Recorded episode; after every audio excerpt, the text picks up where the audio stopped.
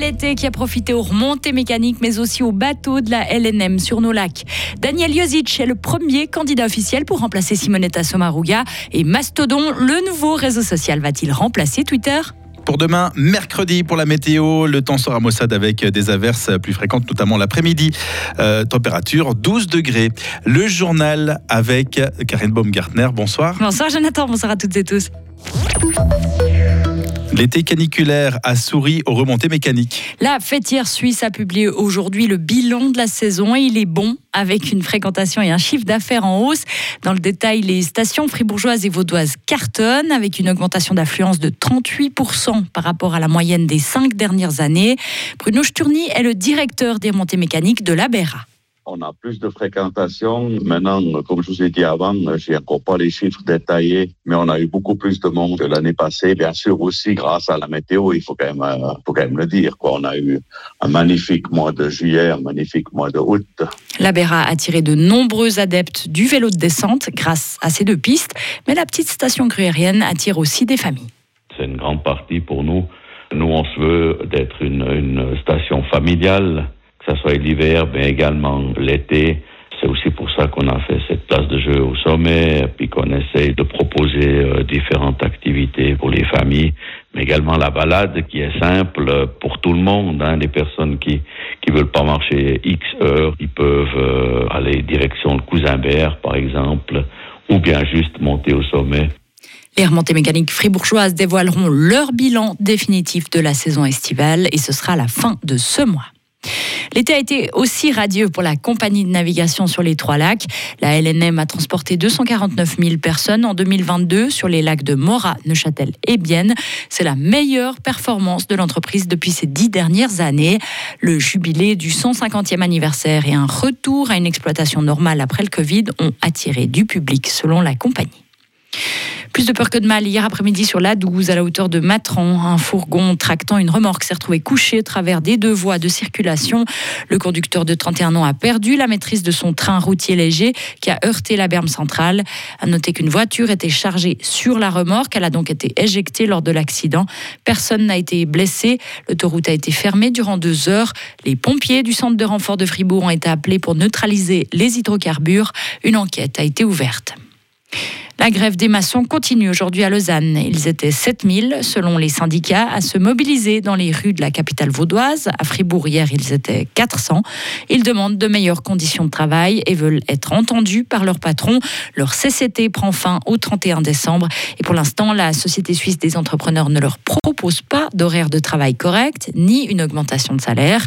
Vendredi, la vague de protestation se poursuivra du côté de Zurich, devant le siège de cette Société suisse des entrepreneurs. Première candidature socialiste officielle pour le Conseil fédéral. Qui, pour succéder à Simonetta Sommaruga, un homme tente sa chance. Il est le premier à sortir du bois. C'est le conseiller aux États zurichois de 57 ans, Daniel Jozic.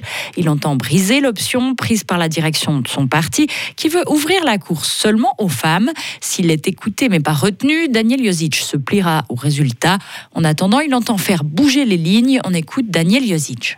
Si vous dites c'est pas possible qu'un homme se présente maintenant, alors ça serait un homme dans la Romandie pour l'éternité et une femme dans la Suisse alémanique et on, ne pourrait jamais changer. Alors je crois que ça c'est pas possible. On doit ouvrir un peu et ça aussi la direction du parti et du groupe ils le savent. Ils ont fait la proposition de maintenant présenter une femme de la Romandie, mais ça voudrait dire qu'on aurait pendant quelques années deux romans et romandes pour le PS et c'est pas idéal non plus parce parce que prochaine année, il faut faire les élections aussi dans la partie alémanique.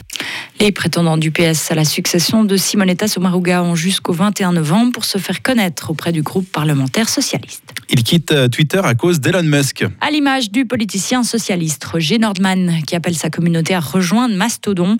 C'est le réseau social à la mode. Il fonctionne en gros comme Twitter, avec une interface un peu différente et surtout une modération qui se fait avec plus de bienveillance. Derrière ce réseau, il n'y a pas une seule grande entreprise, mais plein de petits serveurs. Et si vous voulez vous y inscrire, attendez-vous à être un peu déstabilisé au début. Yannick Rochat est professeur assistant à l'Université de Lausanne. C'est un expert du numérique. Alors, ça peut effrayer les gens parce qu'on n'a pas envie de, se tromper de serveur. Donc, la, première bonne nouvelle, c'est que c'est facile de changer de serveur si on trouve un meilleur que celui qu'on a choisi. Et puis la deuxième chose, c'est qu'il ne faut pas forcément trop se prendre la tête avec, euh, avec ça. Il y, a, il y, a, deux, trois serveurs qui sont euh, très très gros, qui accueillent une majorité des gens. Donc on veut juste créer un compte et pas se prendre la tête avec ça. Et puis euh, il va y avoir des serveurs en Suisse pour regrouper euh, un peu les gens de, de, Suisse. Il va y avoir des, des serveurs par rapport à certains centres d'intérêt. On, on, voit des serveurs pour des communautés scientifiques. Le gouvernement allemand a créé un, un serveur pour les politiciens et politiciennes d'Allemagne.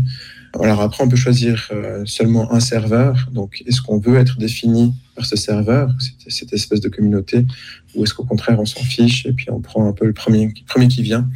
Ça a assez peu d'importance, si ce n'est que les, les, règles de modération vont, vont changer un peu à un endroit ou à un autre. En une semaine, Mastodon a enregistré plus de 500 000 nouvelles inscriptions. Aux États-Unis, alors que la population se rend aujourd'hui aux urnes, Donald Trump promet une très grande annonce la semaine prochaine. L'ancien président l'a dit hier lors d'un meeting de campagne dans l'Ohio.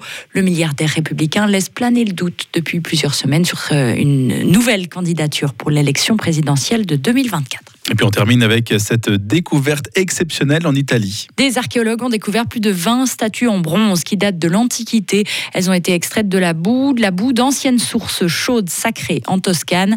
Les statuettes sont dans un état de conservation presque parfait après deux millénaires. Elles représentent des divinités qui remontent au temps des Romains. Des offrandes ainsi qu'environ 5000 pièces d'or, d'argent et de bronze ont également été mises à jour sur ce site après trois années de fouilles. Un site qui attire encore aujourd'hui les touristes pour ses eaux thermales. Retrouvez toute l'info sur frappe et frappe.ch.